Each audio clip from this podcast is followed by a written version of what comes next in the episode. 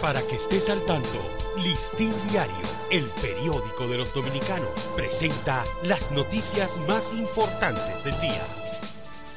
Buen día, hoy es martes 25 de julio de 2023. El Ministerio de Salud Pública reportó los primeros cuatro fallecimientos por dengue en la República Dominicana en lo que va de año y un aumento de los casos en las últimas semanas para un acumulado de 2.718.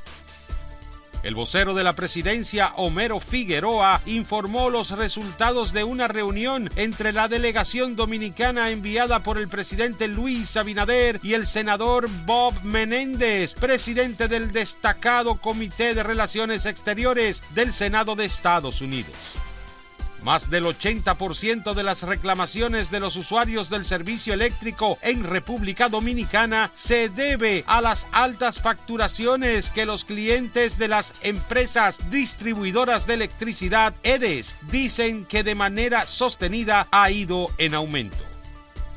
Representantes de asociaciones haitianas radicadas en Santiago rechazaron la persecución contra parturientas haitianas que acuden a los diferentes centros de salud de esa ciudad, así como de estudiantes que cursan estudios en las universidades de la región del Cibao.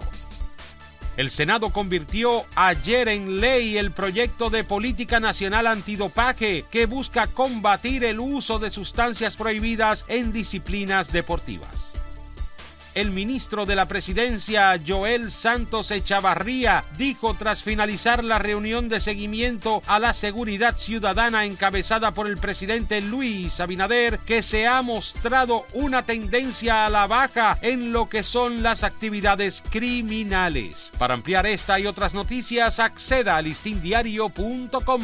Para Listín Diario, soy Dani León. Para que estés al tanto. Listín Diario, el periódico de los dominicanos, presentó las noticias más importantes del día.